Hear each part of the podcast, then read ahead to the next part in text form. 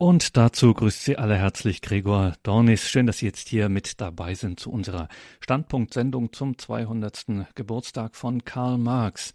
2017, 2018 Jahre der großen Jubiläen und Partys. Man kommt aus dem Feiern kaum heraus. Auch die Philosophen und nicht nur die feiern einen ihrer Superstars. Letztes Jahr mit dem Auftakt 150 Jahre Das Kapital und dieses Jahr nun 200. Geburtstag seines Autoren. Die Rede ist von keinem geringeren als Karl Marx. Bei nicht wenigen will nicht so wirklich Partystimmung aufkommen, immerhin was dann im 20. Jahrhundert so alles unter dem Label Marxismus lief, das macht nicht so wirklich Feierlaune, auch bei den Labels, die da so bis heute noch uns beschäftigen. Dennoch und erst recht schauen wir uns auch dieses Jubiläum hier bei Horeb an, 200. Geburtstag von Karl Marx. Hier in der Standpunktreihe fragen wir heute Abend nach bei dem christlichen Moraltheologen, bei dem Sozialethiker Peter Schallenberg. Wir fragen ihn, wer dieser Karl Marx war, beziehungsweise was so die Grundzüge seines Denkens sind und wie man das Ganze dann aus christlicher Sicht bewerten könnte. In Paderborn haben wir Professor Peter Schallenberg am Telefon. Grüße Gott und guten Abend, Professor Schallenberg. Grüß Gott, guten Abend.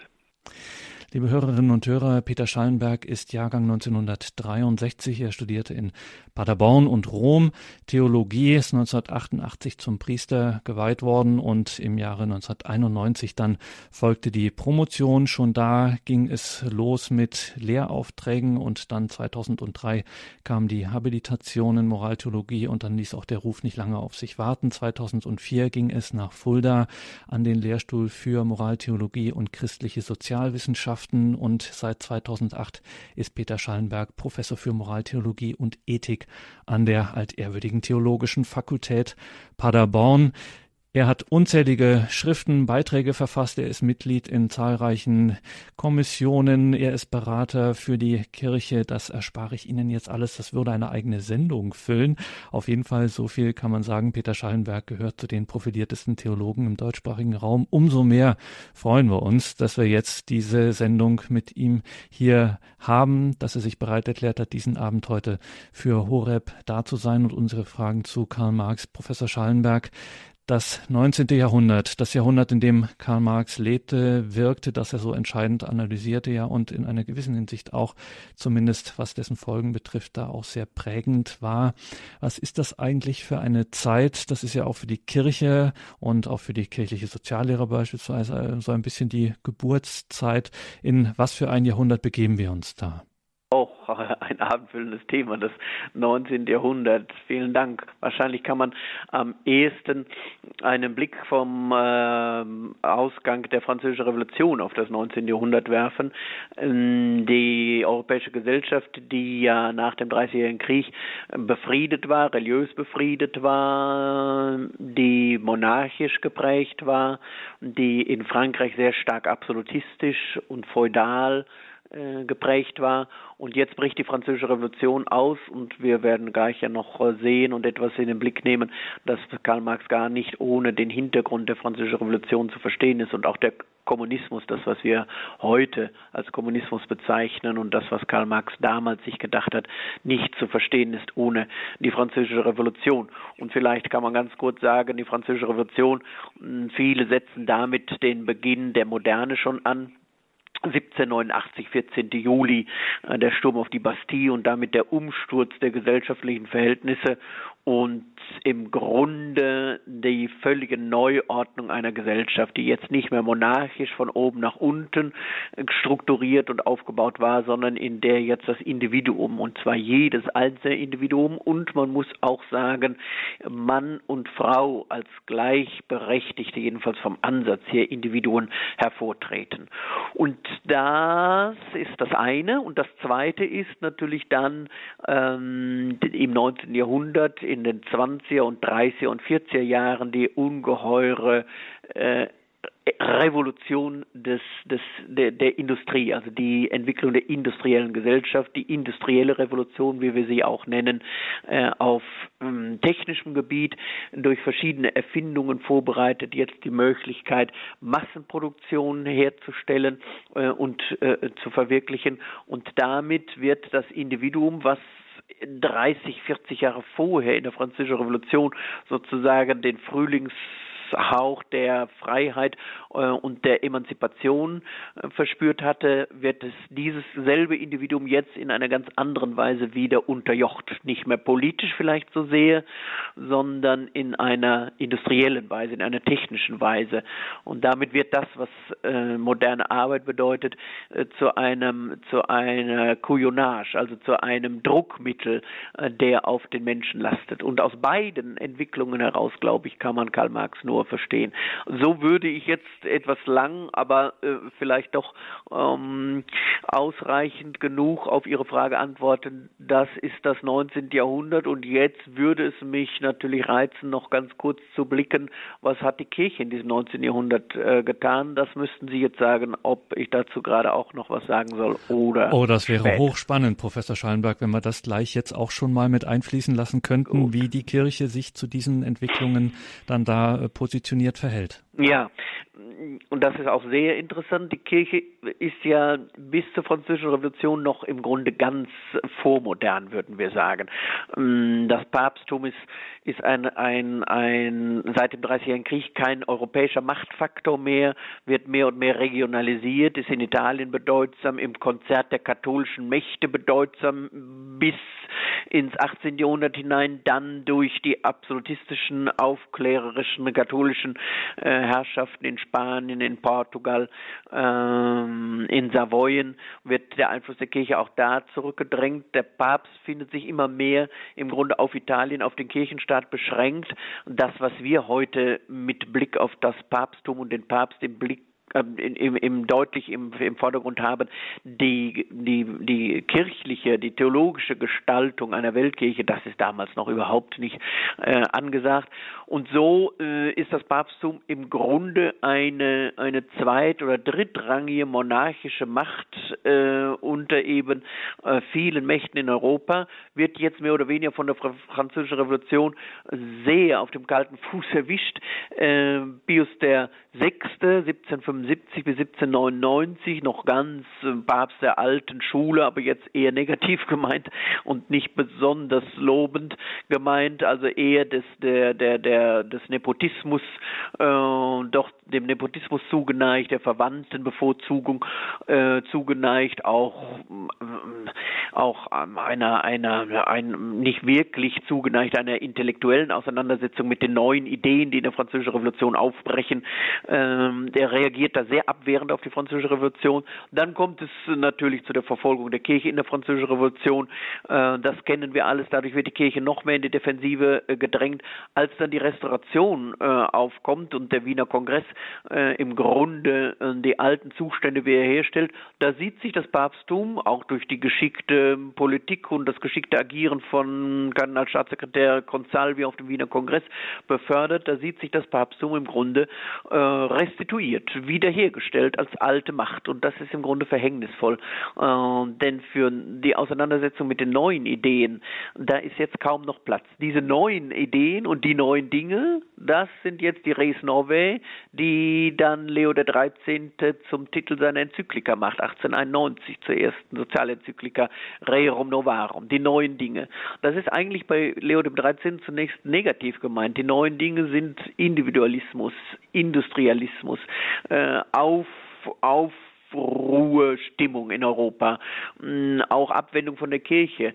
Aber die neuen Dinge ist eben auch das, was wir Verelendung nennen, was wir äh, Massenelend nennen, Arbeitselend nennen. Und damit beschäftigt sich ganz am Ende des 19. Jahrhunderts, 1891 erst, jetzt die Kirche. Zwischen Pius Sechsten, gestorben 1799, und Leo dem 13., gestorben 1903, liegen im Grunde Welten, Lichtjahre. Und die äh, Unterschiedlichkeit kann man sich fast nicht groß genug vorstellen. Äh, eher wäre interessant äh, zu schauen auf unsere Zeit, wo wir manchmal vielleicht den Eindruck haben, äh, zwischen Pontifikaten von Päpsten wären große Unterschiede. Im Grunde haben wir solche großen Kontinuitäten heutzutage, wie man sie damals überhaupt nicht kannte. Und in diesem Zeitraum zwischen dem Tod von Pius VI, 1799, also mitten in der französischen Revolutionsbewegung und äh, dem Tod von Leo XIII 1903 hoch anerkannt und geachtet in der ganzen, nicht nur katholischen Welt damals. Da liegt jetzt diese ganze Epoche des 19. Jahrhunderts, in der die Kirche sehr mühsam lernt, auf die neuen Herausforderungen, auf diese Res Nove, auf die Neuerungen der neuen Zeit zu reagieren und die Neuerungen, letzter Satz, an dieser Stelle. Die Neuerungen sind auf den Punkt gebracht. Industrielle Revolution, industrielles Zeitalter mit der, mit der Massen, mm, mit, mit der Massenverelendung und der Massenarmut und der Gedanke der Demokratie und der gleichen unveräußerlichen Menschenrechte. Und auch da ist es interessant, dass erst 1944 in der Weihnachtsbotschaft 1944 Pius XII. Äh, sich durchringt äh, und damit erst die Kirche sich durchringt zu einer offiziellen positiven Anerkennung der Demokratie sagt Professor Peter Schallenberg, unser heutiger Gast in der Standpunktsendung bei Radio Horeb und Radio Maria. Es geht um Karl Marx, das 200. Jubiläum, sein 200. Geburtstag in diesem Jahr in Deutschland ganz besonders, aber auch weltweit begangen. Grund für uns, dass wir uns da auch ein wenig schlau machen, hier bei Horeb aus christlicher Sicht auf diesen Philosophen Karl Marx schauen. Jetzt waren wir in dieser Zeit schon unterwegs. Professor Schallenberg, Sie haben uns ein lebendiges Bild dieser Zeit geliefert, auch der Kirche in dieser Zeit. Und jetzt wird es Zeit, dass wir auf diese Person Karl Marx schauen. Sie haben ein bisschen was vorbereitet und da sind wir jetzt sehr gespannt auf Ihren Vortrag zu Karl Marx. Peter Schallenberg. Ja, vielen Dank. Ich habe etwas vorbereitet, das würde ich gerne hier zu Gehör bringen. Mm, ich würde ganz gerne etwas auf das Menschenbild äh, bei Karl Marx schauen und dazu einige Anmerkungen machen. Wir sehen ja, dass sich heute heutzutage im Augenblick im Bundestagswahlkampf, im zurückliegenden, aber auch seitdem immer wieder die aktuelle politische Diskussion immer wieder dreht um den uralten Begriff der Gerechtigkeit. Und der etwas jüngere Begriff der Solidarität folgt auf dem Fuß.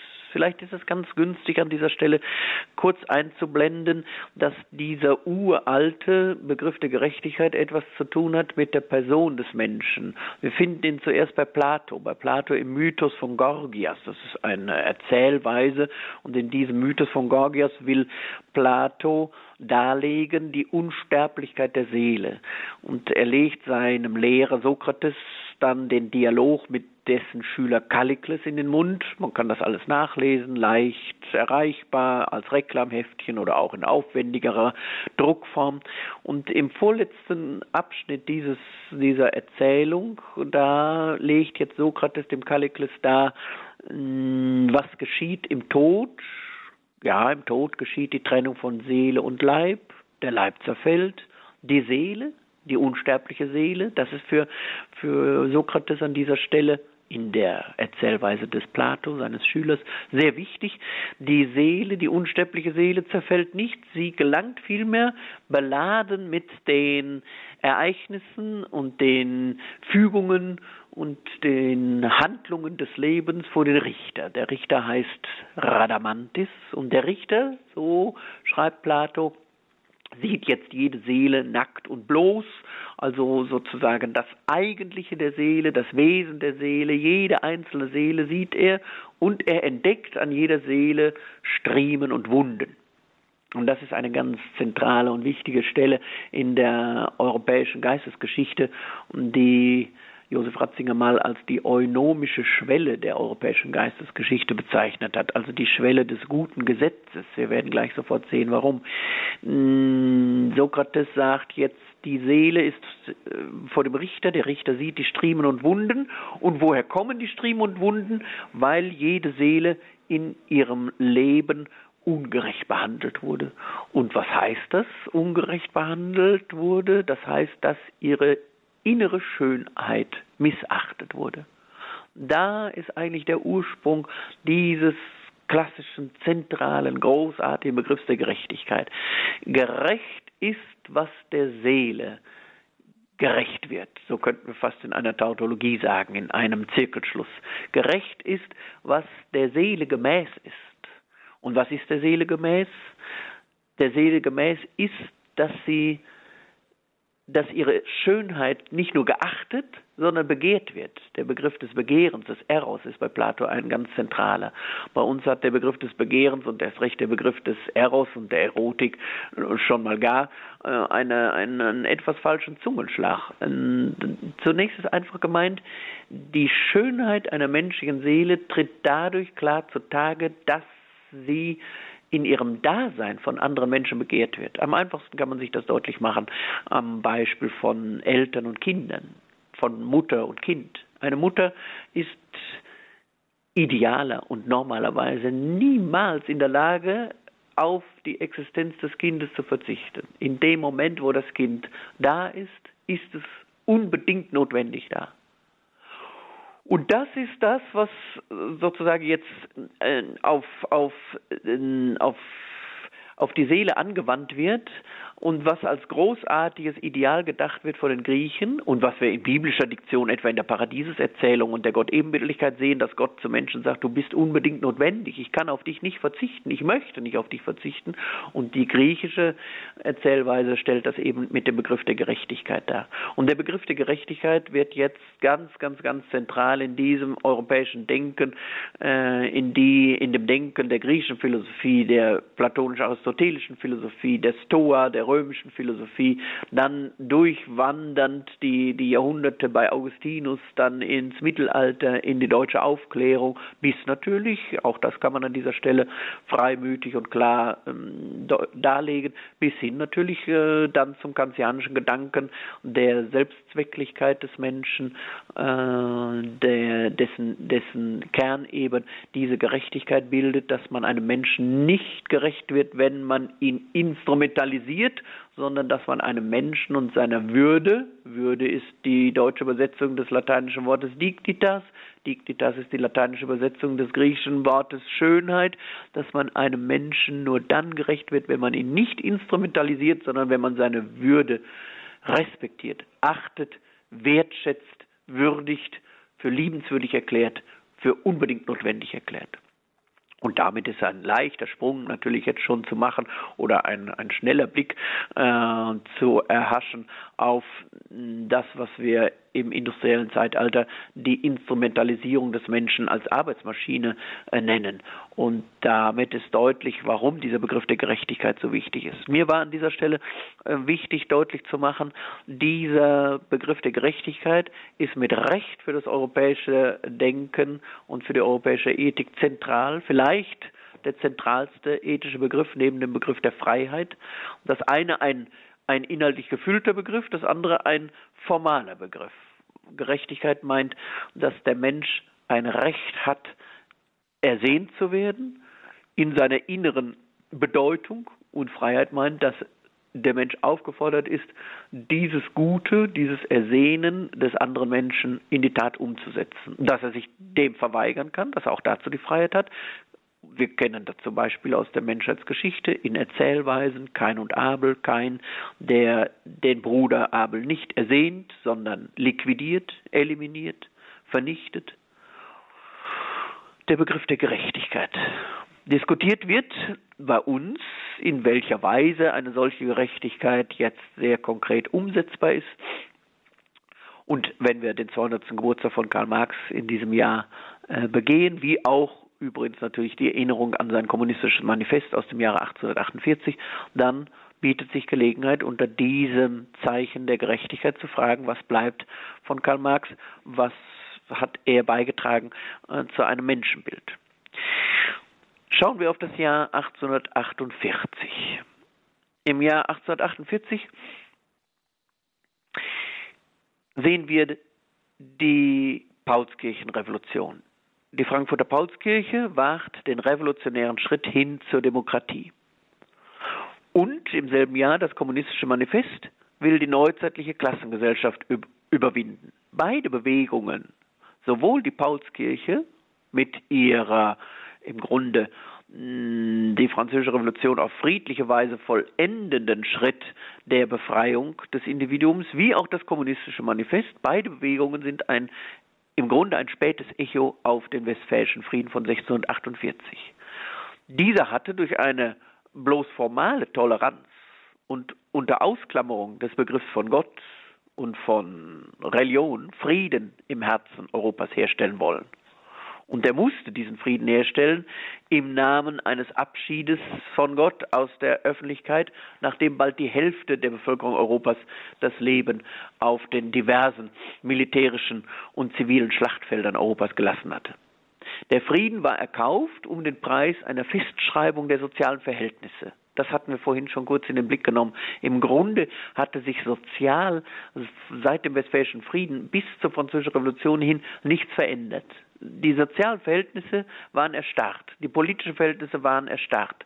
Es war ein Friede eingetreten, ein, ein erster Friede mm, mit kurzzeitigen Unterbrechungen, spanischer Erbfolgekrieg, österreichischer Erbfolgekrieg, bayerischer Erbfolgekrieg, der Siebenjährige Krieg, vielleicht noch der bedeutendste und blutigste in, in diesem Zeitraum zwischen 1648 und 1789. Aber ansonsten können wir doch wirklich sagen, es handelt sich um 130, 135 Jahre Frieden in Europa. Das war ein ganz neuer Zustand. Der Friede war, war sozusagen ein äußerlicher Friede, aber es war kein Friede, der zu einer, der zu einem Wohlstand der breiten Bevölkerung führen könnte und geführt hat. Und jetzt entledigt sich für 1789 die Französische Revolution ein Menschenalter vor Karl Marx dieser sozialen Fesseln, um dann doch im Wiener Kongress wieder der Restauration in die Arme zu sinken. Erst dann das Elend der massiven Industrialisierung lässt den revolutionären Schwung der Utopie einer besseren und weitergehenden Gerechtigkeit und einer weitergehenden Solidarität, der im Christentum ja im Grunde immer geschlummert hatte, aber nicht wirklich geweckt worden war, neu aufleben. An die Stelle der restaurativen Friedhofsruhe im Zeichen einer romantisch verklärten Bürgerlichkeit soll jetzt von neuem die Utopie einer befreienden Revolution treten. Das ist auch das Ziel von Karl Marx. Und Karl Marx wählt den radikaleren Weg einer radikalen Neubestimmung von Mensch und Gesellschaft, und zwar einer radikal materialistischen Bestimmung von Mensch und Gesellschaft. Es ist wichtig, an dieser Stelle noch einmal hm, ganz kurz in den Blick zu nehmen, die Verwandtschaft zwischen Christentum und Kommunismus liegt nicht nur, aber auch markant deutlich erkennbar in dem Wort Communio. Wir sprechen von Kommunio der Kirche, von Gemeinschaft der Kirche, von heiliger Kommunion, von Gemeinschaft Gottes mit den Menschen im Sakrament der Eucharistie, in der Kommunion. Und der Kommunismus trägt auch dieses, diesen Wortstamm Kommune. Was ist dem Menschen gemein? Was ist das? Was macht die Gemeinschaft des Menschen aus? Und deswegen, das haben die Päpste im 20. Jahrhundert in mehrfacher Weise, äh, Pius XI. besonders, aber auch Pius XII. immer wieder zum Thema des Nachdenkens gemacht, gerade auch in Auseinandersetzung mit dem Bolschewismus, mit dem Sowjetkommunismus, aber auch in Auseinandersetzung mit den anderen Totalitarismen, den faschistischen Totalitarismen im 20. Jahrhundert, haben sie immer wieder zum, zum Thema der Auseinandersetzung gemacht. Was ist eigentlich der gefährlichere Feind? Der Faschismus oder der Kommunismus? Das ist keine Frage, die uns heute Abend beschäftigt und vielleicht auch gar nicht mehr eine Frage, keine besonders intelligente Frage mehr nach dem Historikerstreit und, und, und nach vielen, vielen äh, Diskussionsbeiträgen. Aber wir können an dieser Stelle doch festhalten, mh, Bezug nehmend auf einen sehr klugen Satz von C.S. Lewis, den er mal in seinem kleinen Büchlein Die große Scheidung äußert. Bronze wird leichter verwechselt mit Gold als Lehm die gefährlichsten Feinde des Christentums sind im Grunde die, die so ähnlich aussehen wie das Christentum. Und deswegen gibt es viele, auch Benedikt XVI., Josef Ratzinger, aber viele, viele andere auch, gibt es viele, die darauf hinweisen, wie gefährlich die Versuchung des Kommunismus ist, jetzt schon die radikale Revolution auf Erden herbeiführen zu wollen. Den radikalen Umsturz, die radikale Befreiung eines jeden Menschen. Wir sehen das auch nochmal in den Auseinandersetzungen um die Theologie der Befreiung in äh, Lateinamerika, äh, wie diese Versuchung das Christentum ständig begleitet. Karl Marx schreibt in seinem kommunistischen Manifest, die Geschichte aller bisherigen Gesellschaft ist die Geschichte von Klassenkämpfen. Schon in diesem kurzen programmatischen Satz wird der Anschluss an den Frühkommunismus der Französischen Revolution deutlich. Saint-Simon etwa ist hier zu nennen. Menschliche Gattung und menschliches Individuum werden in ihrer Entwicklung parallel gesehen. Es geht also um eine innerweltliche Entwicklung hin zur Freiheit, zur Befreiung des Menschen. Die Menschheit als Kollektivwesen entwickelt sich über Generationen so, wie das Individuum durch seine Lebensstadien sich entwickelt. Und dabei werden in der durch Revolution herbeigeführten Utopie die unterschiedlichen Klassen ersetzt durch eine einzige industrielle Klasse. Bei Proudhon beispielsweise und bei Saint-Simon ist die Gemeinschaft diejenige aller in Funktion produktiv Tätigen. Das ist ein Kampfbegriff gegen den Feudalismus, ein Kampfbegriff gegen den Adel, der nichts tut und der sich sozusagen aushalten lässt und ernähren lässt und es sich gut gehen lässt auf Kosten der arbeitenden Bevölkerung, der, der, der arbeitenden Klasse. Nach Beseitigung aller Widerstände und nach der Abschaffung des Erbrechtes, so Proudhon und Saint-Simon, bleibt eine Gemeinschaft gleichberechtigter Produzenten, die nach Funktionen und Leistungen differenziert ist.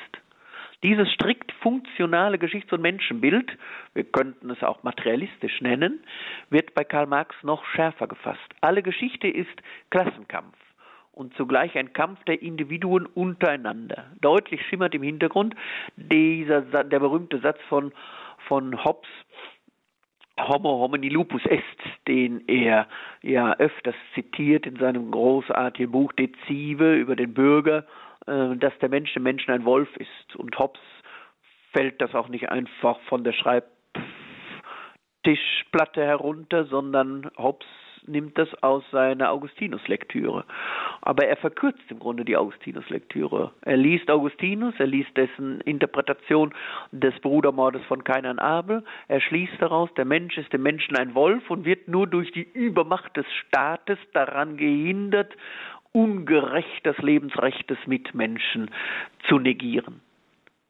Aber er verkürzt die Sicht, indem er dabei stehen bleibt, indem er nicht das, was Augustinus im Blick hat, nachvollzieht, dass ne, es nämlich eine Erlösung des Menschen gibt. Nicht auf Erden, nicht in der Civitas Terrena, nicht im Erdenstaat, sondern in der Kirche, in der Civitas Dei, durch die Sakramente, durch Liebe. Die Erlösung gibt es nicht durch vollkommene Gerechtigkeit. Vollkommen gerecht ist es, dass der Abel nicht von keiner erschlagen wird.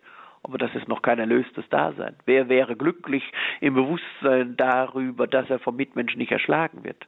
Allenfalls wäre man zufrieden. Glücklich ist man nicht darüber, dass man nicht erschlagen wird, glücklich ist man darüber, dass man geliebt wird.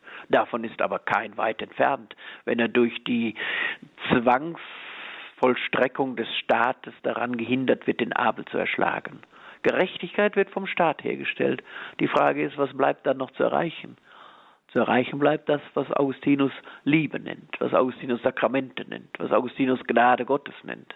Das sieht Thomas Hobbes hier nicht mehr und das sieht auch der Materialismus des, des 18. Jahrhunderts nicht, der Materialismus der Französischen Revolution nicht.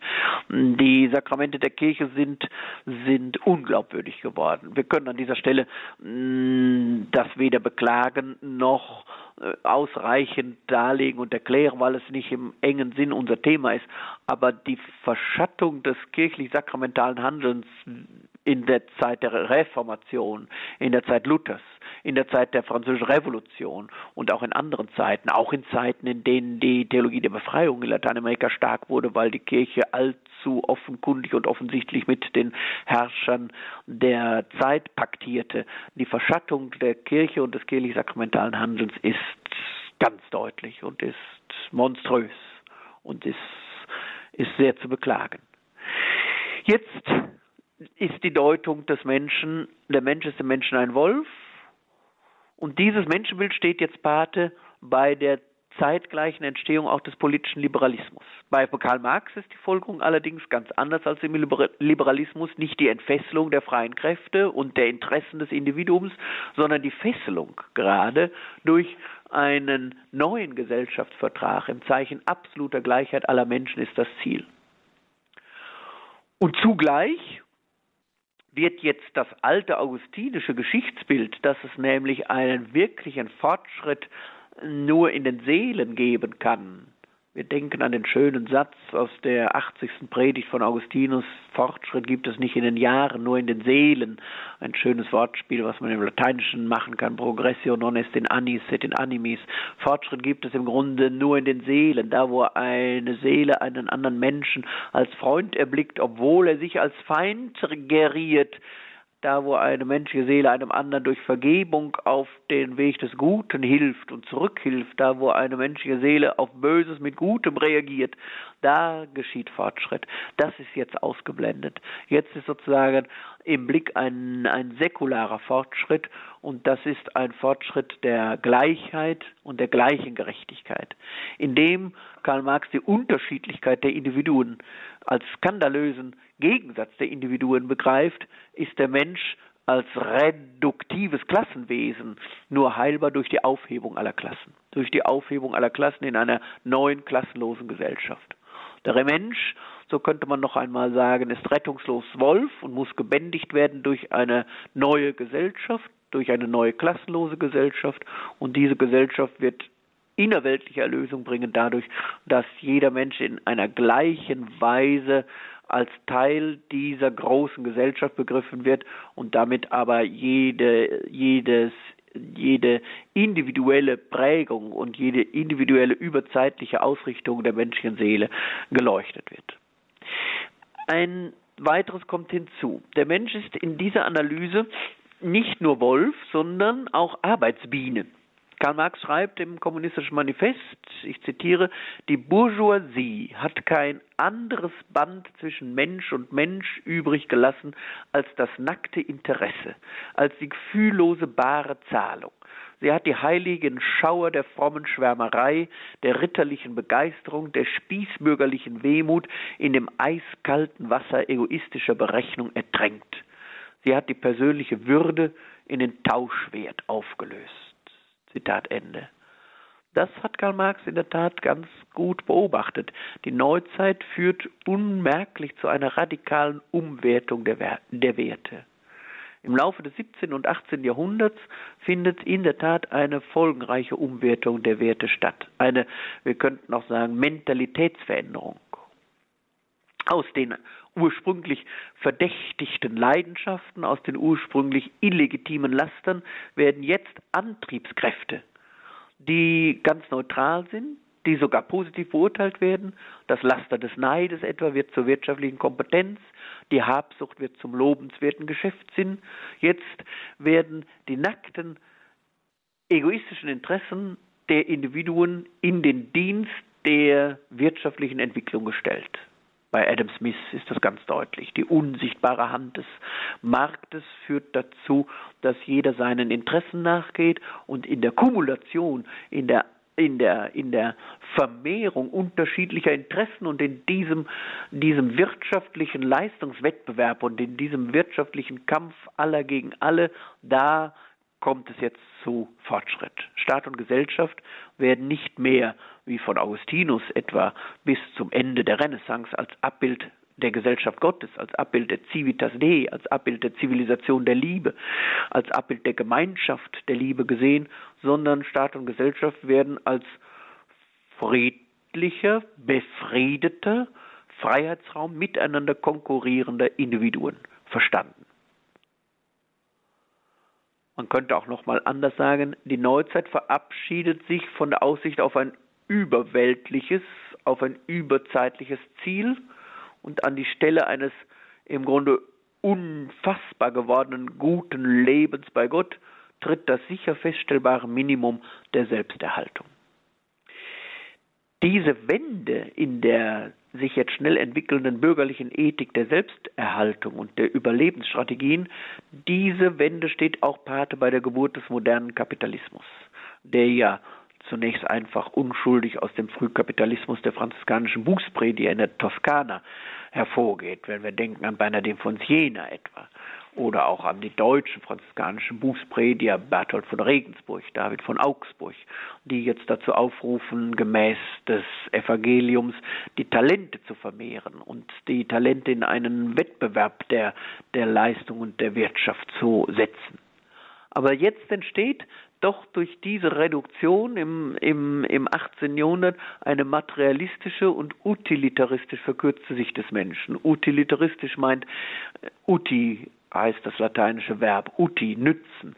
Eine, eine Sicht des Menschen, die auf seine Nützlichkeit achtet, die auf seinen Tauschwert achtet, die auf seinen Preis achtet, die auf seinen Wert achtet und die damit das, was Würde und das eingangs erwähnte Ideal der inneren Schönheit des Menschen angeht, in den Hintergrund rückt.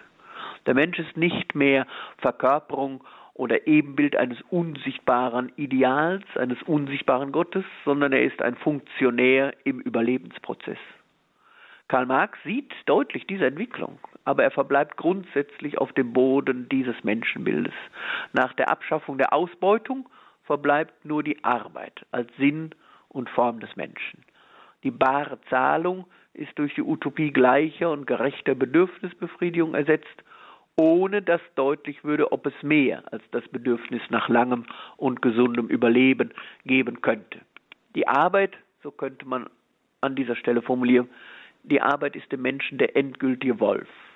Als Form technisch diktierter Selbstverwirklichung ein hinreichend handsamer Wolf, aber eben ein Wolf. Ein weiteres kommt hinzu. Der Mensch ist und bleibt ein ständiger Konkurrent. Das ist das Erbe des Bruderzwistes von Kain und Abel. Die Stelle von Kain und Abel, die wir in säkularer Form ja in vielfältiger Hinsicht finden, etwa auch bei Romulus und Remus. Diese Erzählform von Kain und Abel gehört ja sozusagen zum Urgedächtnis der Menschheit. Die, der klassische Gegensatz von Gemeinschaft und Freiheit soll jetzt nach Idee und Auffassung von Karl Marx in der revolutionär herbeigeführten Utopie einer klassenlosen Gesellschaft neu einander zugeordnet werden.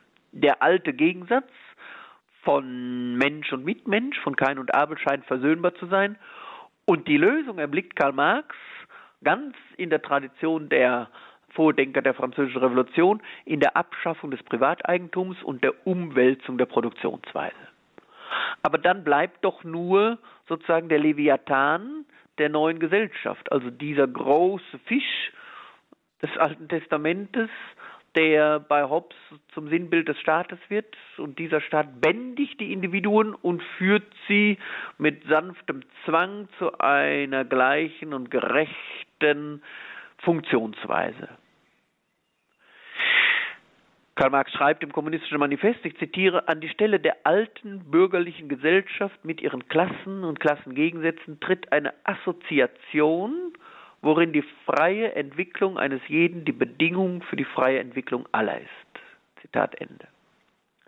Da der Mensch wesentlich als Konkurrent des Mitmenschen verstanden wird, bleibt nach dem Scheitern aufklärerisch individualistischer Friedenskonzepte jetzt nur die revolutionäre Befriedung vermittels despotische Eingriffe in das Eigentumsrecht und in die Produktionsverhältnisse.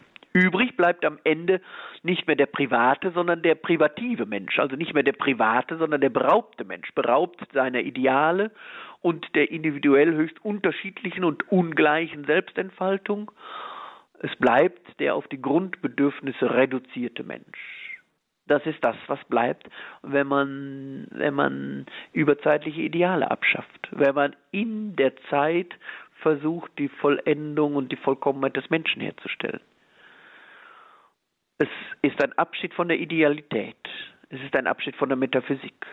Es ist eine Flucht in die Utopie und es ist eine Flucht in die Realutopie, die jetzt und hier hergestellt werden kann.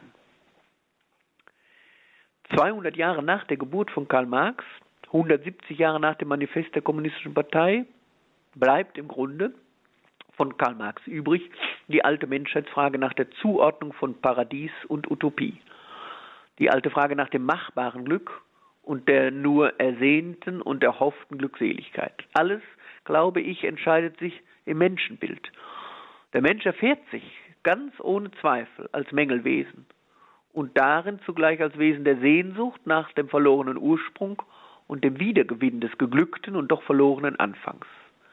Der christliche Name für den Inhalt dieses Glücks heißt schlicht und einfach Gott. Sozialethisch übersetzt wird er zur Gerechtigkeit. Daher steht der Begriff der sozialen Gerechtigkeit im Mittelpunkt der katholischen Soziallehre. Er steht auch im Zentrum der theologischen Ethik. Er wird verbunden mit der Solidarität, eine etwas spröde Übersetzung der ursprünglich gemeinten Nächstenliebe. Diese Solidarität wird aufgeschlüsselt dann in der Soziallehre, die ja eine deutliche Antwort nicht nur auf die industrielle Revolution, sondern auch auf die kommunistische Revolution ist und beginnt mit der schon eingangs erwähnten Sozialenzyklika Rerum Novarum von Leo XIII. 1891. Diese Solidarität wird übersetzt dann mit Subsidiarität, also die Hilfe zur Selbsthilfe, die der Staat gewährt, um die Freiheit der Individuen und der kleinen Gemeinschaften zu unterstützen. Das große Leitbild unseres Menschenbildes ist nicht der Wolf. Das große Leitbild unseres Menschenbildes ist der barmherzige Samariter. Und immer wieder weisen ja die Kirchenväter und die Theologen aller Zeiten darauf hin, dass der barmherzige Samariter genau Christus ist, der dem Menschen im Straßengraben begegnet, der ihm hilft, der ihn aufrichtet, der ihn ins Vaterhaus bringt, der ihn ins Wirtshaus bringt, der ihn wiederherstellt und der ihn wieder auf den rechten Weg bringt, auf den Weg, der ja ein Weg von Jericho nach Jerusalem eigentlich und ursprünglich gewesen ist. Also ein Weg der Vollendung. Auf diesem Weg darf niemand liegen bleiben, darf niemand vergessen werden. Mm, erstens und zweitens, auf diesem Weg kommt es darauf an, sehr offene Augen zu haben. Offene Augen nicht nur für die materiellen Bedürfnisse, sondern für die geistigen und die geistlichen Bedürfnisse. Wenn wir 200 Jahre nach dem nach der Geburt von Karl Marx und 170 Jahre nach dem Manifest der Kommunistischen Partei auf Karl Marx schauen, dann scheint mir das der bedeutsamste Ertrag zu sein dieses Rückblicks und der bedeutsamste Unterschied zwischen äh, einem materialistischen Kommunismus und einem metaphysischen Glauben an Erlösung, wie es das Christentum vor Augen hat. Dass der Mensch nicht einfach begriffen wird als Wesen der Bedürfnisbefriedigung, dass der Mensch nicht sein Genügen darin findet, möglichst lange zu überleben, dass der Mensch kein Wesen ist, die Griechen hätten gesagt, des Bios, des Überlebens, sondern dass der Mensch ein Wesen ist, das in der Form des Bios, des Überlebens, nach der Zoe, nach dem guten Leben strebt. Und das gute Leben ist nicht identisch das ist die Überzeugung der platonischen Philosophie, wie auch der jüdischen Theologie und des Christentums. Das gute Leben ist eben nicht identisch mit dem bloßen Überleben. Das genau ist der Unterschied zwischen Mensch und Tier. Das ist gemeint, wenn wir von eunomischer Schwelle des Abendlandes sprechen. Denn wenn wir jetzt darauf zurückkommen, was wir eingangs gesagt hatten, im Blick auf den Begriff der Gerechtigkeit im Mythos von Gorgias bei Plato, dann sehen wir, nachdem Plato seinem Lehrer Sokrates in den Mund gelegt hat, die Erklärung des Gerichtes der unsterblichen Seele äh, und die Erläuterung dessen, was gerecht und ungerecht bedeutet, dann folgt der berühmte, berühmte, berühmte Satz, lieber Unrecht erleiden als Unrecht tun. Es kann ein Unrecht sein, auf ein Überleben und ein Weiterleben zu verzichten, aber es wäre ein größeres Unrecht weiterzuleben. Sokrates macht das vor, indem er sich dem ungerechten Gesetz beugt und den Schierlingsbecher trinkt. Und im Christentum haben wir die Märtyrer vor Augen, Maximilian Kolbe etwa, der lieber das Unrecht des ungerechten Todes erleidet, als ungerechterweise weiterzuleben auf Kosten eines anderen, der dann sterben muss. Wenn man die Möglichkeit hat, das Gute zu verwirklichen, dann kann es das Leben kosten, denn das Leben ist das höchste der Güter nicht. Das höchste der Güter ist der Einsatz für das Gute. Und wenn dieser Einsatz für das Gute das Leben kostet, dann ist es nur gerecht und billig. Ich glaube, dass in diesem Punkt der entscheidende Unterschied liegt zwischen einer innerweltlichen und einer überweltlichen Betrachtung des Menschen, zwischen einer zeitlichen und einer überzeitlichen Betrachtung, zwischen einem Materialismus und einer Theologie. Und das ist, glaube ich, auch das Entscheidende, was man im Rückblick auf Karl Marx feststellen muss.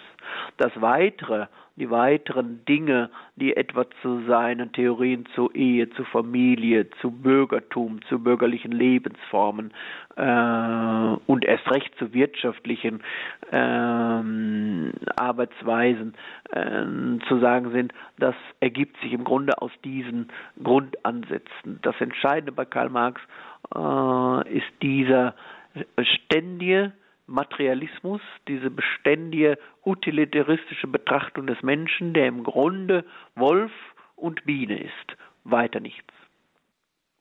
Das wäre zunächst einmal mein Anstoß und meine mh, hm, Überlegung im Blick auf äh, Karl Marx und das, was wir von Karl Marx und in Auseinandersetzung mit Karl Marx ähm, 200 Jahre nach seiner Geburt äh, im Gedächtnis tragen.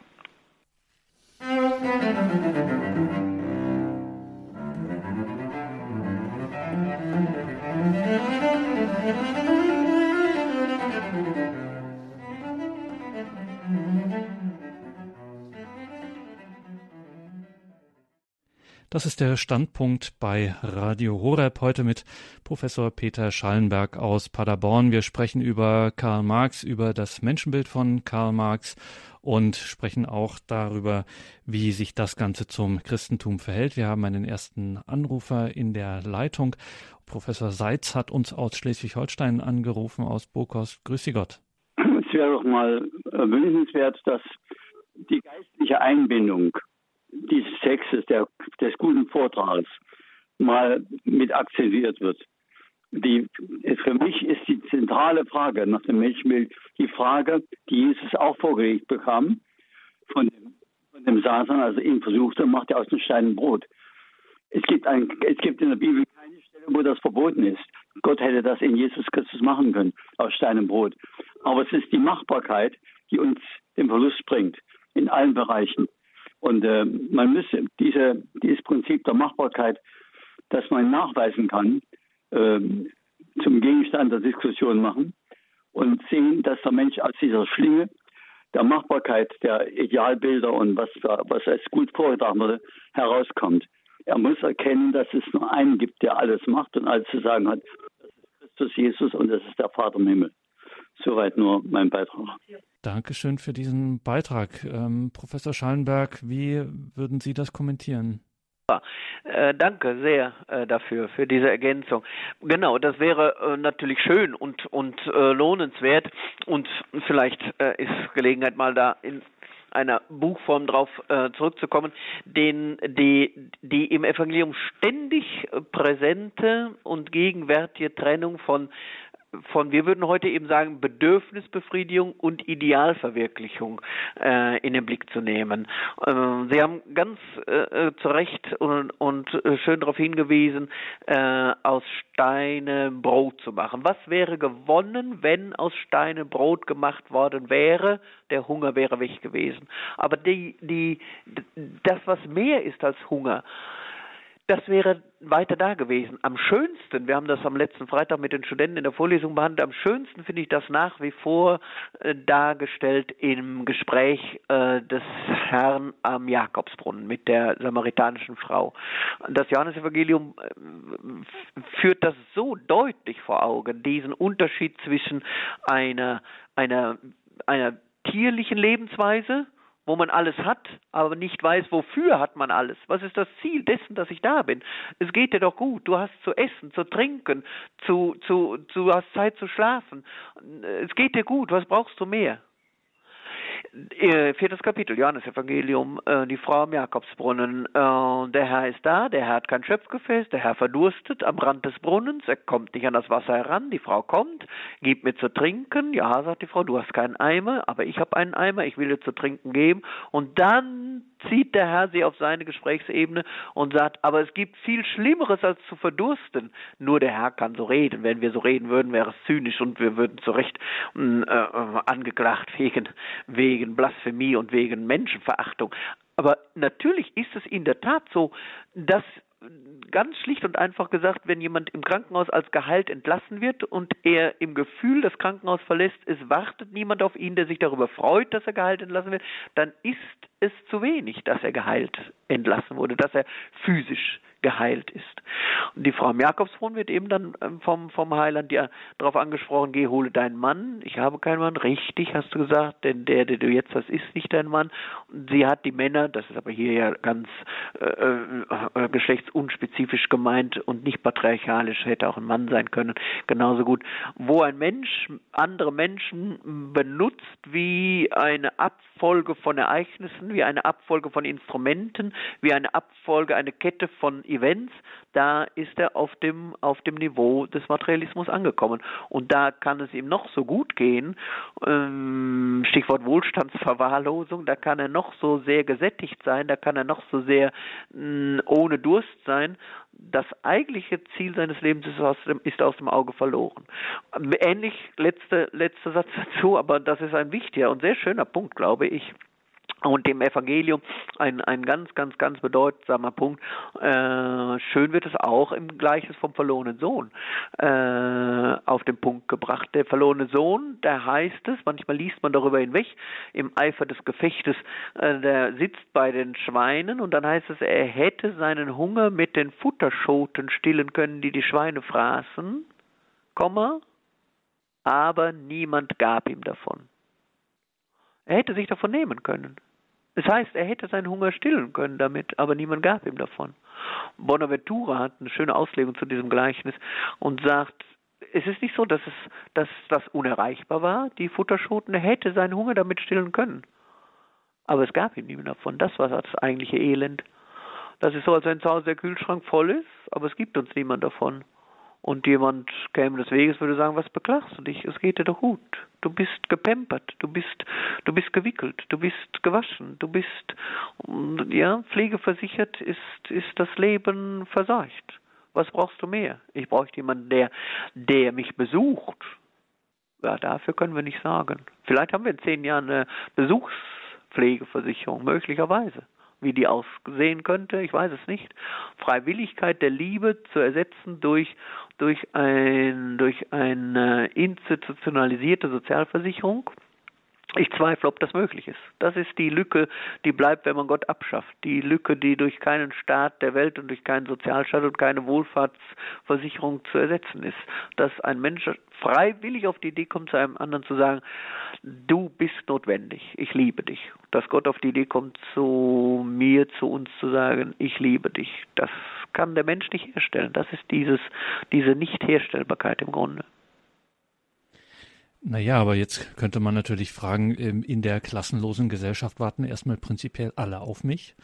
Ähm, und da besuchen mich prinzipiell erstmal auch alle, theoretisch, diese Möglichkeit existiert. Und wenn es tatsächlich dann auch eben Individuen äh, gibt, deren Arbeit im bestverstandenen Sinne äh, dies ist, also das, wodurch sie sich selbst äh, verwirklichen, wo sie sich nicht beherrschte Subjekte dadurch selbst objektivieren, dass sie zum Beispiel so einen Sozialdienst machen, dann würde das ja schon geregelt und das würde am Ende auch ohne Gott gehen. Warum, Professor Schallenberg, bringen Christen hier immer wieder diese Gottdimension ins Spiel, wo man eigentlich doch theoretisch zumindest die Möglichkeit hat, im Menschen das könnte durchaus möglich sein. Das ist machbar. Es ist ja nicht unmöglich. Es ist ja uns äh, nicht verboten. Warum ähm, kommt da immer wieder diese Notwendigkeit von Gott ins Spiel?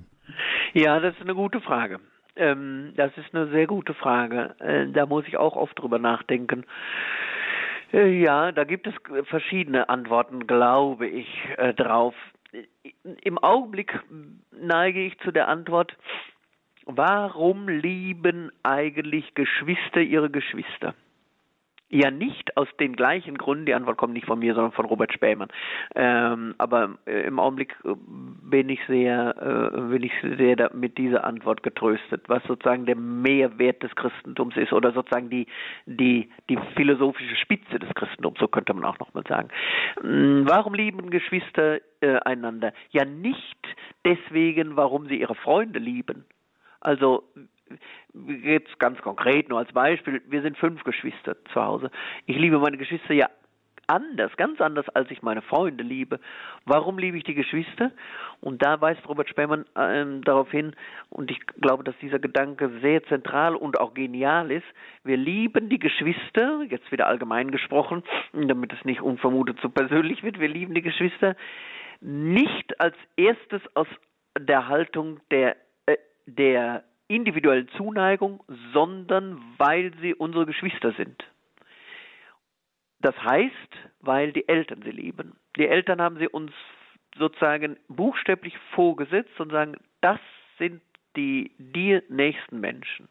Und jetzt kann man sagen, das möchte ich nicht, sich dagegen auflehnen, ja.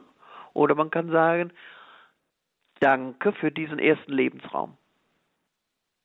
Und ich glaube, dass das, wonach Sie fragen, sozusagen der philosophische Mehrwert, so würde ich es mal nennen, des Christentums äh, oder das, was eigentlich in dem Gottesgedanken zum Ausdruck äh, gebracht werden soll und auch mit dem Gedanken der Gott-Ebenbildlichkeit, dass jeder Mitmensch mir vorgesetzt wird und der erste Gedanke ist nicht, ist der mir sympathisch, sondern der erste Gedanke ist, der ist mir als Weg zum Glück gegeben. Ich will Ihnen noch ein, ich will äh, Ihnen noch ein Beispiel geben, ähm, was an dieser Stelle, glaube ich, erlaubt sei, weil es mir seit vor, seit gestern äh, Mittag sehr im Gedächtnis ist. Äh, wir hatten Malteser Generalversammlung in Köln und ähm, äh, Baron Heeremann hat berichtet vom Libanon-Projekt der Malteser über das man sich auch leicht äh, im Internet kundig machen kann. Und da hat er berichtet, dass er einige Male da schon war. Das ist ein großes Projekt mit Menschen mit starken Einschränkungen, Behinderungen. Äh, und da hat er berichtet, wie ihm das mal deutlich wurde, was die Radikalität der, der, der Nächstenliebe bedeutet, wie er mit einem Menschen zusammen war, zwei Wochen, 16 Stunden täglich, bis auf wenige Stunden Schlafenszeit, der vollkommen äh, unfähig zur Kommunikation, zur normalen, von uns als normal empfundenen Kommunikation war. Vollkommen. Und dann der Gedanke mit einer, mit Wucht hereinbricht und, und die, die ganzen 16 Stunden lang präsent sein muss, weil man sonst nicht erträgt, der Gedanke, dieser Mensch, mit dem du überhaupt keinen Kontakt aufnehmen kannst, ist genauso geliebt von Gott wie du und die Menschen, die mit dir befreundet sind und mit denen du in Kommunikation bist und so fort. Man kann jetzt an dieser Stelle auch nochmal einwenden, um Ihren möglichen Einwand direkt vorwegzunehmen, zugunsten der verbleibenden Sendezeit. Äh, man kann natürlich einwenden, ist das auch, ist das nicht auch möglich ohne Gott? Das ist, glaube ich, und das ist äh, diesem Argument ist nicht mehr zu entgegnen. Ganz gewiss ist eine eine faktische radikale Nächstenliebe auch möglich ohne Gott. Das, das wir erweisen die wir erweisen die Faszination Gottes nicht dadurch, dass wir sie exklusiv erweisen. Wer nicht gegen uns ist, ist für uns. Wer nicht explizit äh, ohne Gott leben will, sondern versucht, human zu leben, an den Früchten werdet ihr es erkennen. Ich würde das, ich würde das nicht als Gegenargument sozusagen äh, an mich herantreten lassen, aggressiv, sondern ich würde sagen, da wo versucht wird, den Menschen, jeden Menschen, und sei er noch so spröde und sei er noch so zuwider meinen Interessen und meinen Vorlieben zuwider, wo versucht wird, den Menschen als vollkommen notwendig und liebenswert äh, zu erleben, jeden Menschen. Da ist, ob man das so nennt oder nicht, der Gedanke Gottes erreicht. Der Christ unterscheidet sich dann nur noch dadurch vielleicht, dass er sagt, dieser Gott hat sich offenbart in Jesus Christus. Aber für die vielen, denen dieser Zugang versperrt bleibt, ist vielleicht das Wort von Camus äh, deutlich und und äh, und und markant ich würde gerne glauben, aber es hat nie, mir nie jemand beigebracht. Zum Glauben gehört viel, viel, weit mehr als nur die, das philosophische Nachvollziehen äh, der Notwendigkeit eines unbedingten Grundes von Nächstenliebe. Ja, soweit vielleicht. Soweit die Ansicht von Professor Peter Schallenberg aus Paderborn heute in der Standpunktsendung hier bei Radio Horeb und Radio Maria zum Thema Karl Marx, 200 Jahre Geburtstag von Karl Marx in diesem Jahr. Ja, eine große Sache heute in der Sendung haben wir hier einen Blick darauf, auf dieses Jubiläum. Genauer ging es in den Ausführungen von Professor Schallenberg äh, um anhand des kommunistischen Manifest. Danke für die Frage nochmal an unseren Hörer in Schleswig-Holstein in Burghorst. Wir gehen dann nach Köln zum Herrn Banse. Guten Abend. Herr Professor, erstmal eine mhm. allgemeine Bemerkung. Ich war persönlich sehr betroffen, weil ich auch einen Onkel in der Ex-DDR hatte, der darunter gelitten hat, einen Herzinfarkt bekommen hat, später daran auch gestorben ist. Und äh, äh dass man hier in Trier äh, Marx, dass man überhaupt so eine Statue da annimmt von China und dann auch noch das feiert groß. Und unsere Politiker machen gute Miene zum bösen Spiel. Erstmal dazu. Zweitens wollte ich äh, Sie äh, mal fragen. Also ich habe damit große Schwierigkeiten äh, mit der christlichen Lehre, sage ich auch. Ich hoffe aber auf das Erbarmen des Herrn. Ich kann das nämlich nicht. Was Sie sagten, jeden Menschen, äh, der, der, mir nun, wie also bei Geschwistern vor die Füße gelegt worden ist von Gott, mhm. jeden Menschen zu lieben. Denn wenn der betreffende Mensch mir gegenüber hässlich ist, mich mobbt oder so, was ich erlebt habe, kann ich doch nicht ihn lieben ja, und ja. schon gar nicht segnen. Ja, das wollte ich Sie mal fragen. Ja, ja, ja, das ist gut, gut, dass Sie das fragen. Äh, äh, danke. Vollkommen richtig, äh, vollkommen richtig. Christum ist keine Leistung. Christum ist die Erkenntnis der Liebe des Vaters, die uns Jesus Christus offenbart, die Erkenntnis der Liebe Gottes, die Erkenntnis der Liebe des Vaters und dann die Frage an sich selbst, wie kannst du auf diese Liebe antworten? Und dann beginnt im Grunde der, der, der weite, lange Weg des verlorenen Sohnes zurück zum Vaterhaus. Wiederum ist es Bonaventura, der darauf hinweist, der Weg zurück zum Vaterhaus ist nicht durch Schnelligkeit, sondern durch Aufmerksamkeit zu bewältigen. Nicht schnell zum Vaterhaus, sondern aufmerksam auf diejenigen, die rechts und links des Weges im Straßengraben liegen. Bonaventura kombiniert sehr schön an dieser Stelle das Gleichnis vom verlorenen Sohn mit dem Gleichnis vom barmherzigen Samariter. Nur wenn wir einen, zwei, drei, vier, fünf Menschen links und rechts des Straßengrabens sehen, aufheben, versorgen, trösten, heilen. Nur dann gelingt sozusagen in diesen, in diesen tugendhaften sieben Meilenstiefeln der Weg zurück zum Vaterhaus. Der gelingt nicht mit äußeren Beinen, sondern mit inneren Beinen, mit innerer Tugend und mit äußeren Taten dann der Liebe. Jetzt zu Ihrer Frage, äh, da bin ich ganz bei Ihnen. Wer könnte von sich behaupten, äh, er könnte die Menschen lieben? Erich Mielke hat das im, im, in der Volkskammer eher berüchtigterweise gesagt. Äh, eine Aussage, die ja im Grunde nur, nur Gelächter hervorrufen kann.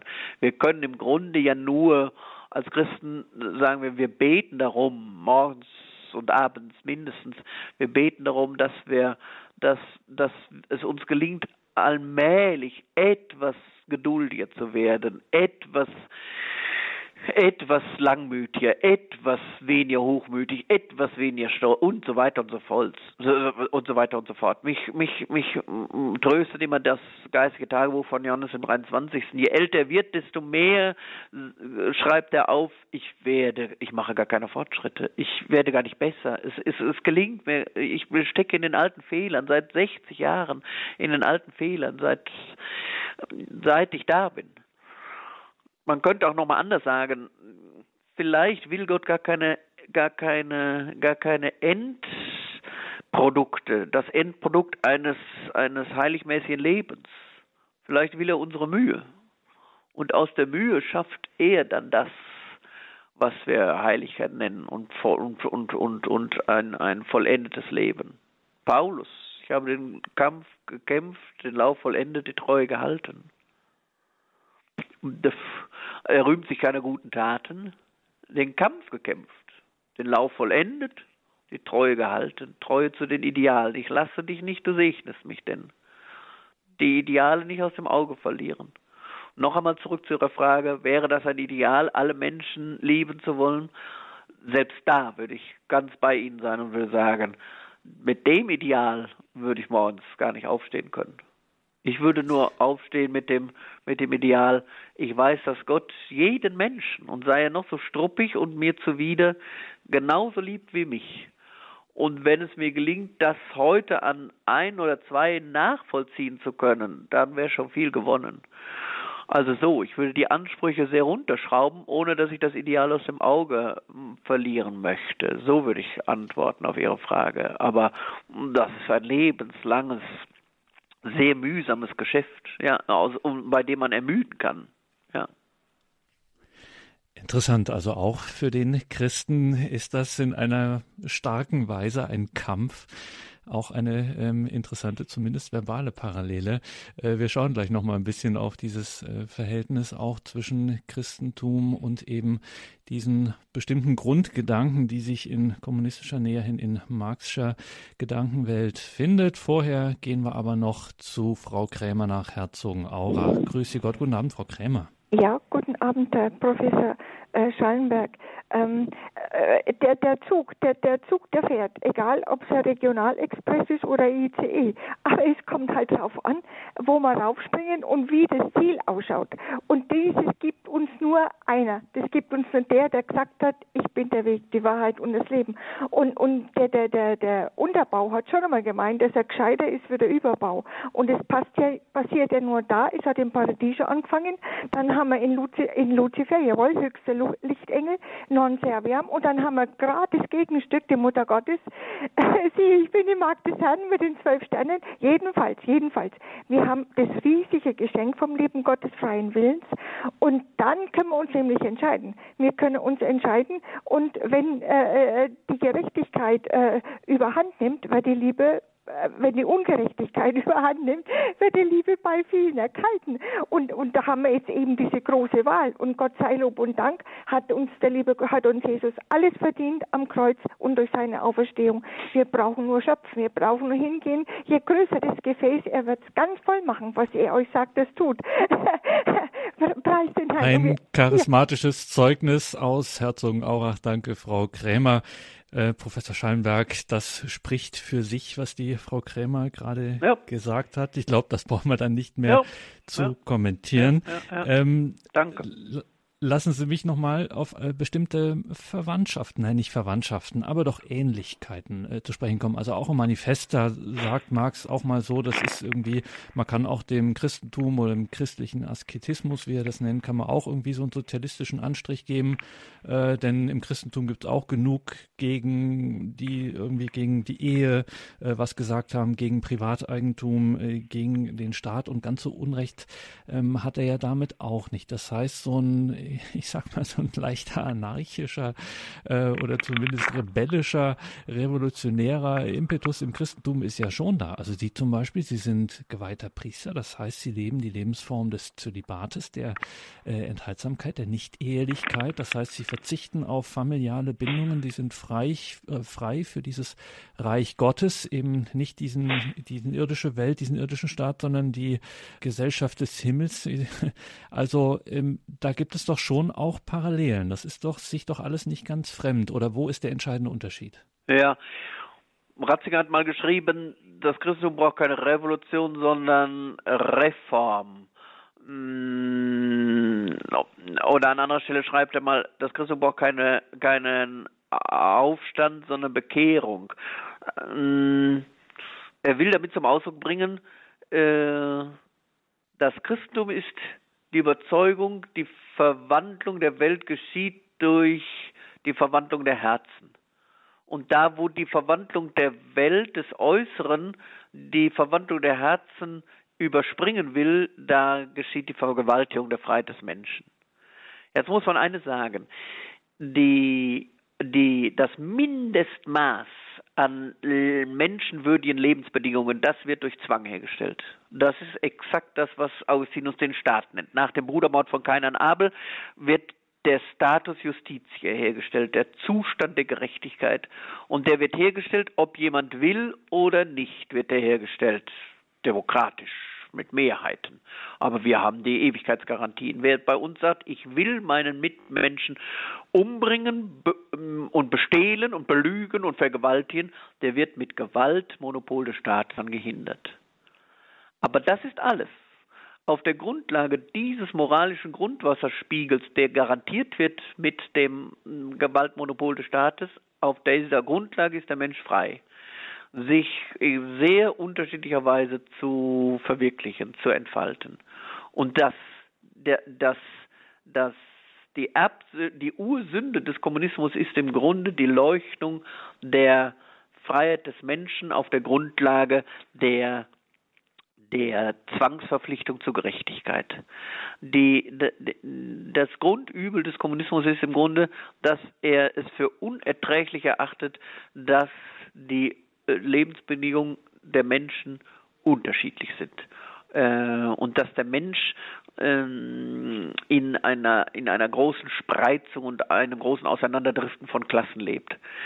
Ob Karl Marx das heute, wenn er heute wieder käme äh, und meinetwegen nach Schweden käme oder Dänemark oder Norwegen oder die Niederlande oder auch Deutschland oder Österreich ob er das dann auch so mh, mm, noch formulieren würde und so äh, äh pessimistisch sähe. Im 19. Jahrhundert war es, war es zweifelsohne so, dass äh, dass die, die große Masse in einem unbeschreiblichen Elend lebte.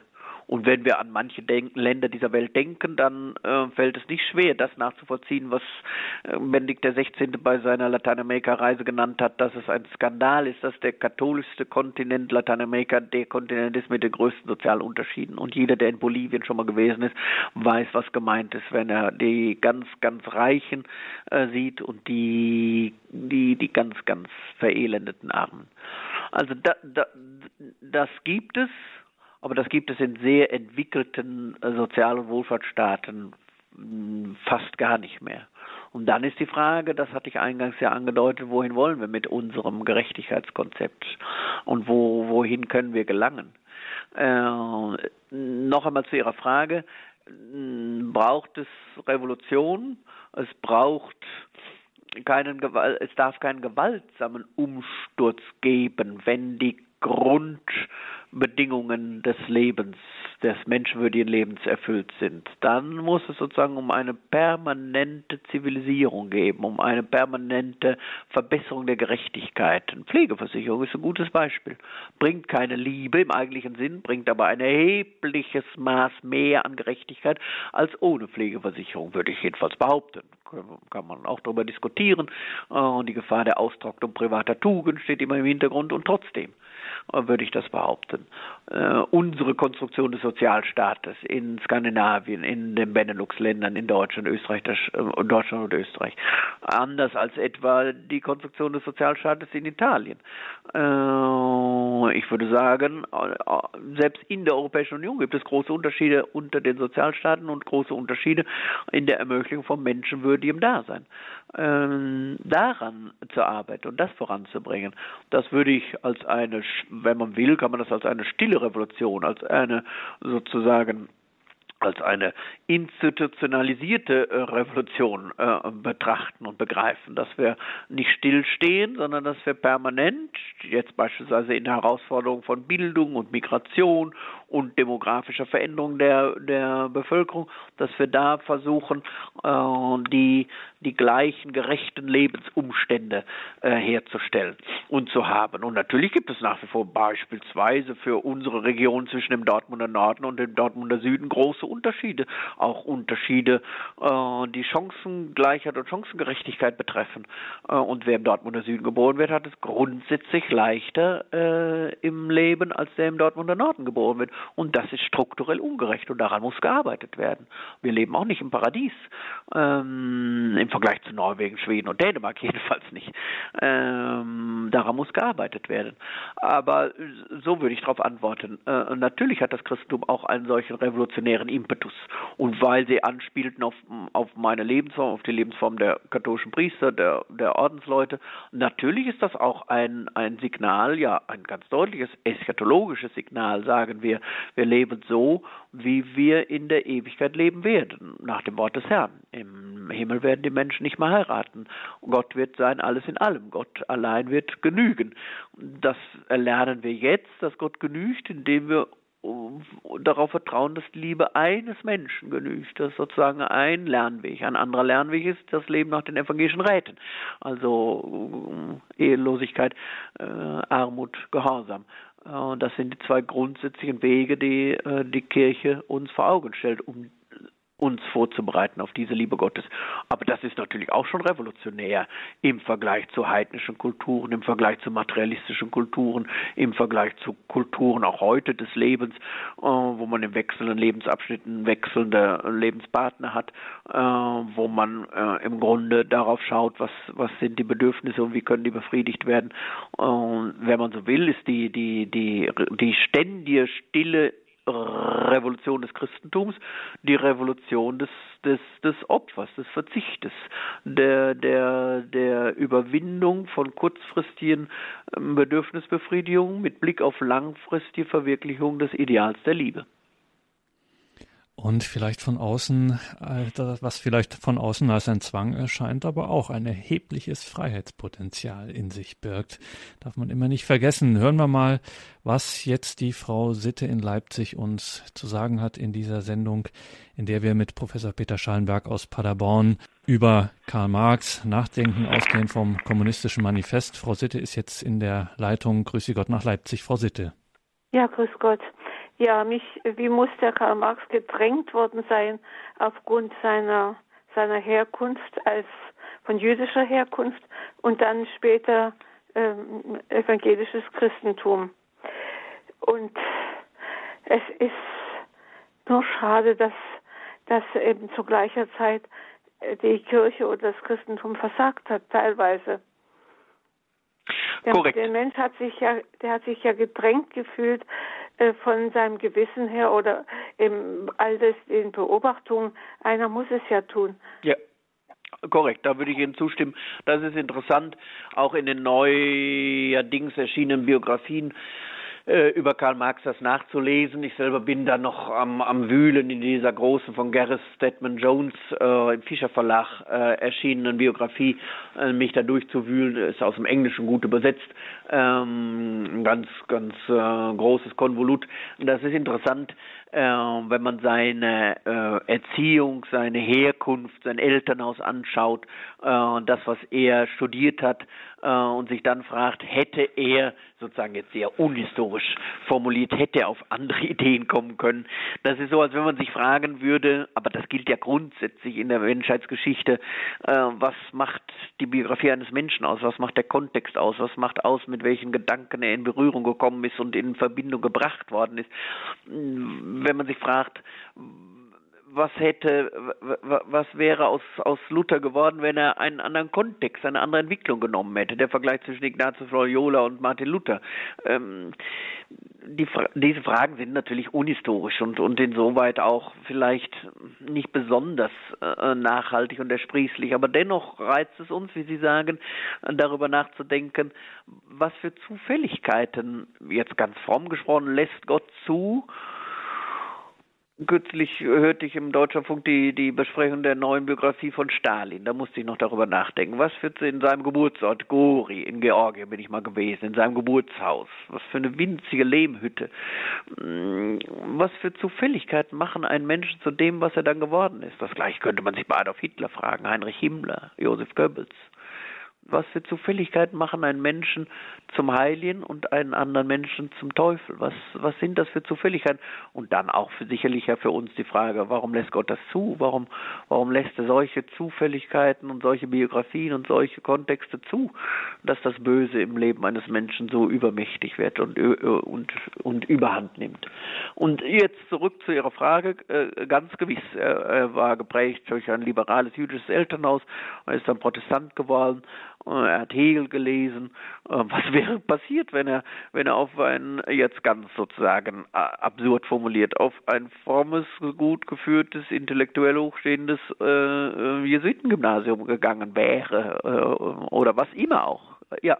Wurde, genau, wurde schon ganz früh ja auch gefragt, äh, was wäre gewesen, wenn man ihn nicht durch ganz Europa von einer Exilstation ins andere gejagt hätte, wenn er seine Professur, die er erhofft hatte, also ist er schon nach Bonn gezogen und wollte schon, weil er dachte, er kriegt eine Professur, dann ging es nicht eben, wie gesagt, aus diesen mehr oder weniger politischen Gründen. Was äh, hat mal jemand, ich weiß nicht mehr, wer es war, so formuliert, wenn er die Professur gekriegt hätte, hätten wir heute vielleicht nie einen Marxismus gehabt. Ja, ja, genau, genau, genau, genau, möglicherweise.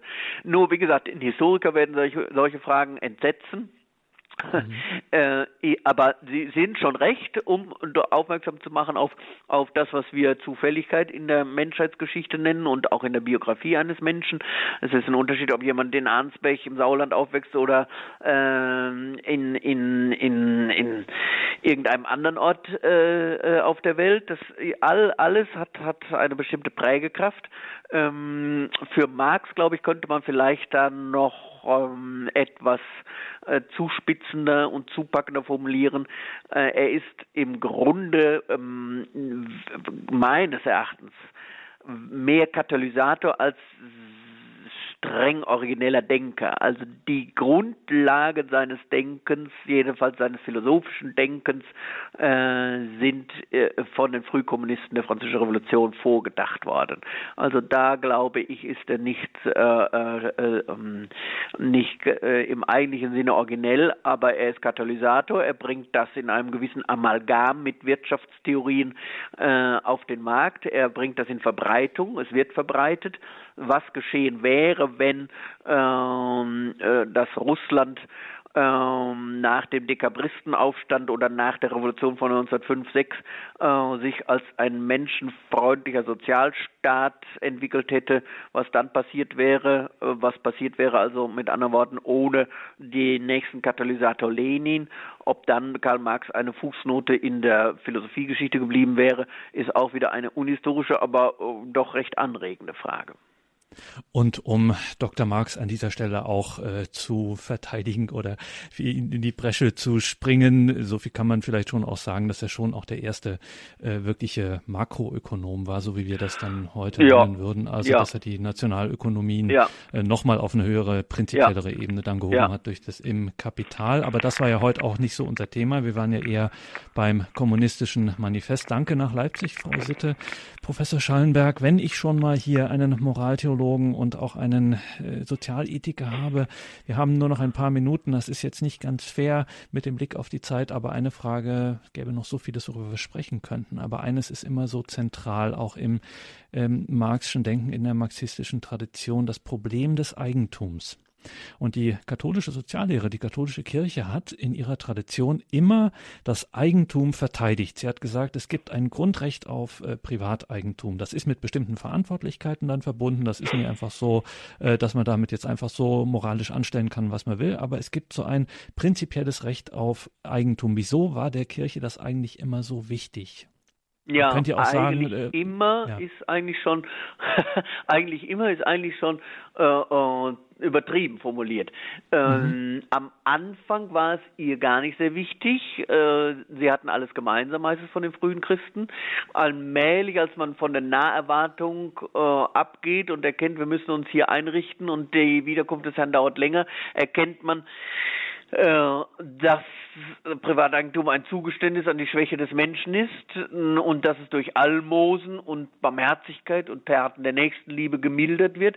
Also da ist es ein Zugeständnis. Äh, noch in der franziskanischen Armutsbewegung sehen wir sehr deutlich und heftig aufeinander prallen diejenigen, die sagen, das reine Evangelium ist reine, nackte, radikale Armut äh, und die anderen sagen, nein, das ist, ist es im Grunde nicht, nicht möglich. Ähm, also immer der, der Kampf zwischen Idealität und Realität, dass die Kirche das Eigentum dann hochschätzt als, als äh, Ausdruck in, von Individualität. Das ist grundgelegt bei Thomas von Aquin.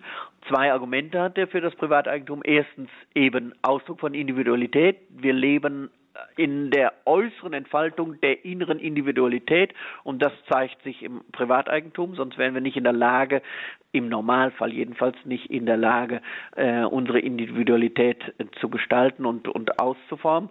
Und das zweite Argument, schlicht und einfach ein ganz ökonomisches, das, was man für privates Eigentum hält, das wird besser verwaltet als das, was gemeinschaftliches Eigentum ist. Daran ist bis heute äh, nichts verändert worden und das ist nach wie vor bis hin zu Johannes Paul II. und der äh, von ihm dann propagierten und vorangebrachten katholischen Soziallehre äh, die Auffassung der Kirche. Privateigentum ist, wenn man will, ein Zugeständnis an die Schwäche des Menschen, ein Zugeständnis an unsere äußere Ausformung der Individualität. Das wird es in der Ewigkeit nicht mehr geben. E, in der Ewigkeit werden wir, das ist vielleicht ein schönes Schlusswort, werden wir Kommunismus reinsten Wassers haben, aber vollkommen freiwillig. So wie jedes Kloster und jede Familie im Grunde hm, Kommunismus ist, äh, in Anführungsstrichen natürlich äh, gesagt, äh, also freiwilliges Teilen aller Lebensumstände äh, und insofern ist sozusagen äh, das Privateigentum eine Weise, äh, wie wir jetzt mit den Gütern dieser Welt umgehen, mit den materiellen Gütern äh, gebrauchen, als gebrauchte man nicht, kaufen, als kaufte man nicht, das, was Paulus einmal auf den Punkt bringt. Ähm, aber wir haben es jetzt mit materiellen Gütern zu tun. In der Ewigkeit werden wir es nicht mehr mit materiellen Gütern zu tun haben, mit dem Gut der Liebe, mit dem Gut äh, der, des, des, der Glückseligkeit. Wir können uns nur ganz, ganz schemenhaft vorstellen, wie das sein wird. Ähm, aber wir können uns vorstellen, wie es wäre, wenn alle alles gemeinsam hätten und das ist sicher nur in ganz begrenzter Weise möglich und Privateigentum ist eine Frage oder eine Form damit umzugehen. Dass das, dass das durchaus sozialethisch bedeutsam ist, sehen wir an den immer wieder und zu Recht immer wieder äh, aufbrechenden Diskussionen um Erbschaftssteuer beispielsweise. Und damit geht unsere heutige Standpunktsendung zu Ende. Eine Sendung mit Professor Peter Schallenberg, Moraltheologe und Ethiker aus Paderborn von der dortigen katholischen Fakultät. Wir sprachen heute über Karl Marx anlässlich des 200. Jubiläums, des Jubiläumsjahres, 200. Geburtstag von Karl Marx. Das war also heute Thema in der Standpunktsendung, von der es wie immer CD und Podcast geben wird, morgen im Laufe des Tages. Dann spielt Ihnen das auch Alexa vor oder Sie können es ganz einfach nachhören über die Radio Horeb App. Wenn Sie die noch nicht haben, dann ist das jetzt eine dringende Handlungsempfehlung an Sie, sich diese App auf Ihr Smartphone, auf Ihr Gerät herunterzuladen. Dann haben Sie einen super Zugriff auf das Programm, auf den Livestream und vieles weitere. Danke, Professor Schallenberg, für diese heutige Sendung, dass Sie hier äh, Rede und Antwort standen und uns einen Blick auch gegeben haben auf die speziell christliche Sicht, wie Christentümer, wie die Kirche das so sieht, diese Gedankenwelt von Karl Marx, insbesondere eben auf sein Menschenbild. Danke für heute und Sie sind ein geweihter Priester, deswegen lassen wir Sie am Ende dieser Sendung nicht gehen, ohne dass Sie uns nicht zuvor den Segen gespendet haben. Gerne danke auch Ihnen für die Mühe und für alle Fragen und äh, dann wollen wir um den Segen Gottes gerne bitten. Der Herr segne uns, der Herr behüte uns, der Herr lasse sein Angesicht leuchten über uns und sei uns gnädig. Der Herr segne alle Menschen, die wir im Herzen tragen, für die wir uns vorgenommen haben zu beten, für alle Menschen, mit denen wir in Liebe und auch für alle Menschen, mit denen wir vielleicht in Zwietracht leben. Der Herr segne unsere Mühen um Vergebung und Verzeihung und segne all das, was wir ihm vorbringen an Schwäche und Ungenügen. So segne uns und alle Menschen, für die wir beten, der allmächtige Gott, der Vater, der Sohn und der Heilige Geist. Amen. Amen. Danke, Professor Schallenberg. Danke Ihnen, liebe Hörerinnen und Hörer, fürs Dabeisein. Hier geht es jetzt weiter um 21.40 Uhr mit der Komplet, dem Nachtgebet der Kirche. Wir schalten in die Wallfahrtskirche Maria Martenthal in der Eifel zu Pater Andreas Pohl. Danke an Christine Flickinger in der Regie. Sie begleitet Sie jetzt weiter durch das Programm. Ganz wichtiger Hinweis noch ab 22 Uhr für die Horeb-Hörer dann auch die Sendung Gott hört dein Gebet. Also jetzt wird es Zeit, dass wir beten. Alles Gute und gottesreichen Segen wünscht ihr Gregor Dornis.